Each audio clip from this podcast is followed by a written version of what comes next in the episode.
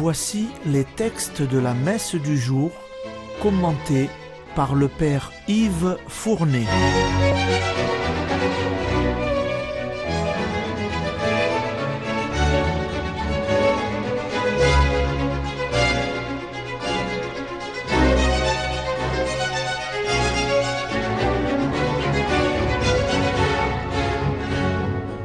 Bonjour, chers auditeurs et auditrices de Radio Maria.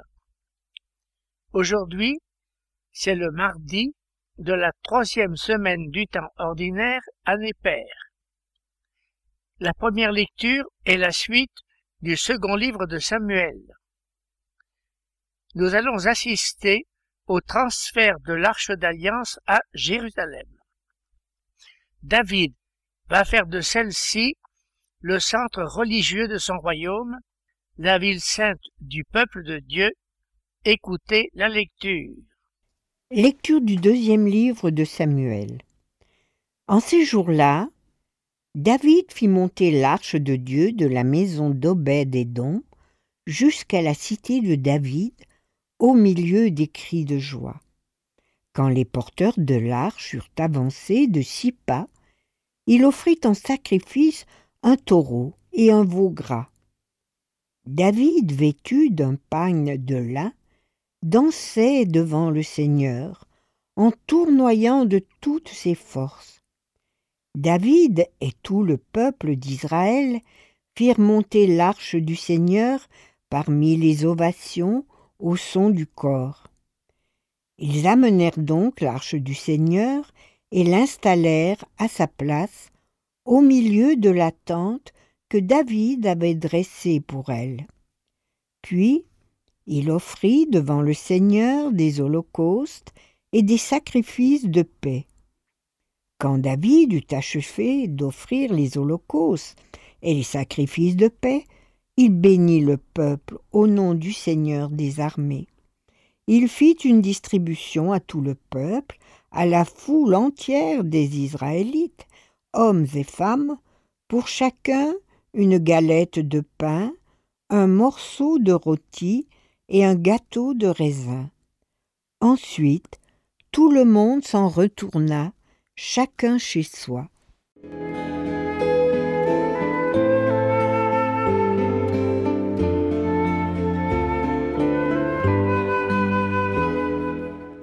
Ainsi donc, David, désireux de fortifier l'unité nationale, décida de faire de la ville qu'il avait conquise, la ville de Jébus, sa capitale politique et sa capitale religieuse. Cette ville s'appellera dorénavant Jérusalem. Superbement isolée dans un massif montagneux, d'un accès difficile, elle était destinée à devenir dans le plan de Dieu la capitale idéale d'un royaume dont il resterait le souverain et le roi son lieutenant. Dans ce but, David décida de transférer à Jérusalem l'arche d'alliance. Cette dernière séjournait depuis quatre-vingts ans à Karatiarim, dans ce grand ensemble religieux organisé par Moïse et qu'on dénommait la tente de réunion ou tabernacle. Vous avez entendu dans la lecture le récit du transfert qui donna lieu à une grande fête de danse et musique de toutes sortes. Le roi David n'était pas le dernier à danser, comme la lecture l'a rapporté. Il n'avait comme costume qu'un pagne de lin, ce que sa femme Micole lui reprocha amèrement.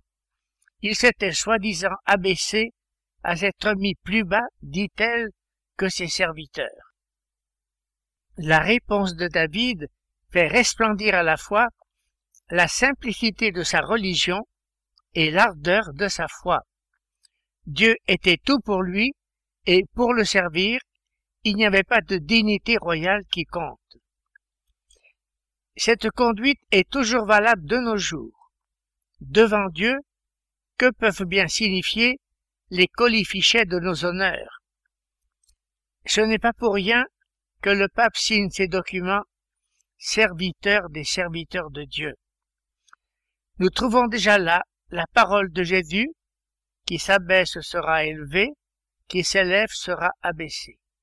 L'Ancien Testament prépare la mentalité de l'Évangile. C'est maintenant l'Évangile. Dans la suite de celui selon Saint Marc, au chapitre troisième, nous allons retrouver l'opposition de sa famille à Jésus. Jésus va affirmer la primauté de la parenté spirituelle acquise celle-là par l'accomplissement de la volonté de Dieu. Écoutez l'Évangile.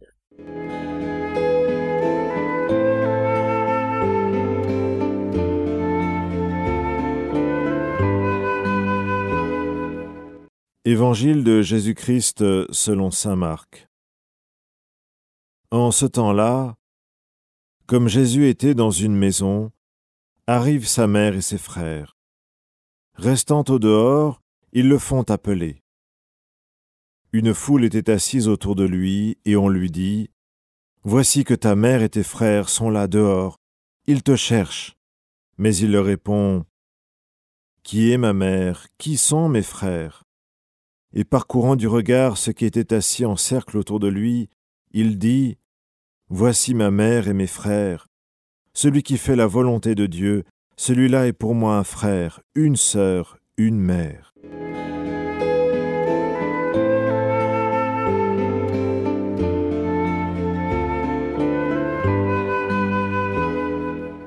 Dès que Jésus se trouve quelque part, la foule se rassemble. Tel est à l'époque son succès. Beaucoup de gens étaient assis autour de lui, a écrit saint Marc, imaginez la scène. Et voilà que sa famille survient, une famille nombreuse, car saint Marc a noté, ses frères arrivent. Ses frères, c'est toute la parenté qui est là, tous ses cousins, toutes ses cousines, avec leur père et mère, ses oncles et tantes. D'où viennent-ils? Quelques-uns de Capharnaüm même. Mais le bruit de sa venue s'est répandu jusqu'à Nazareth. Ses parents viennent probablement de là.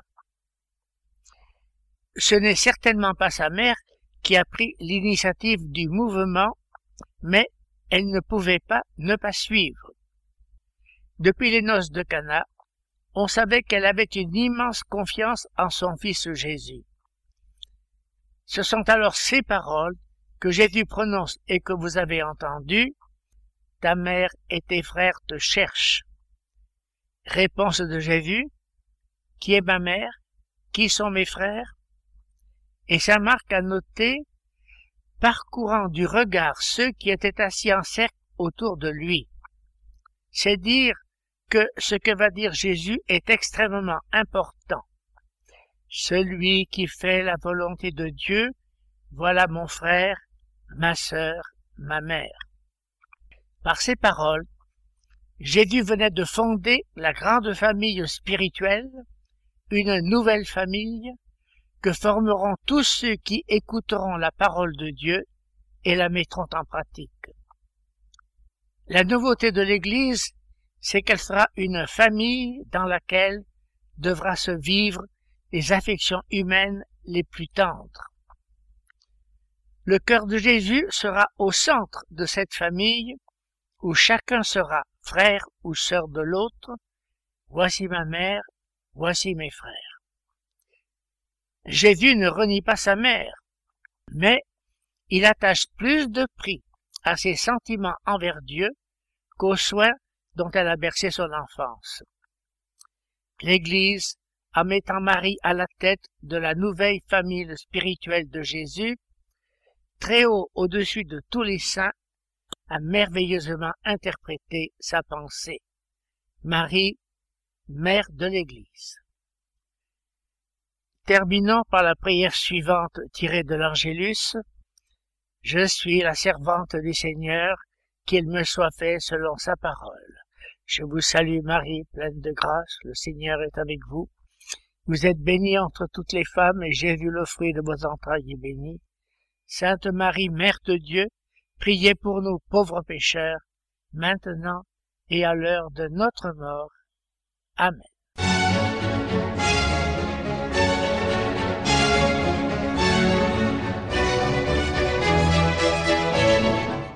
Venez d'entendre les textes commentés par le Père Yves Fournet.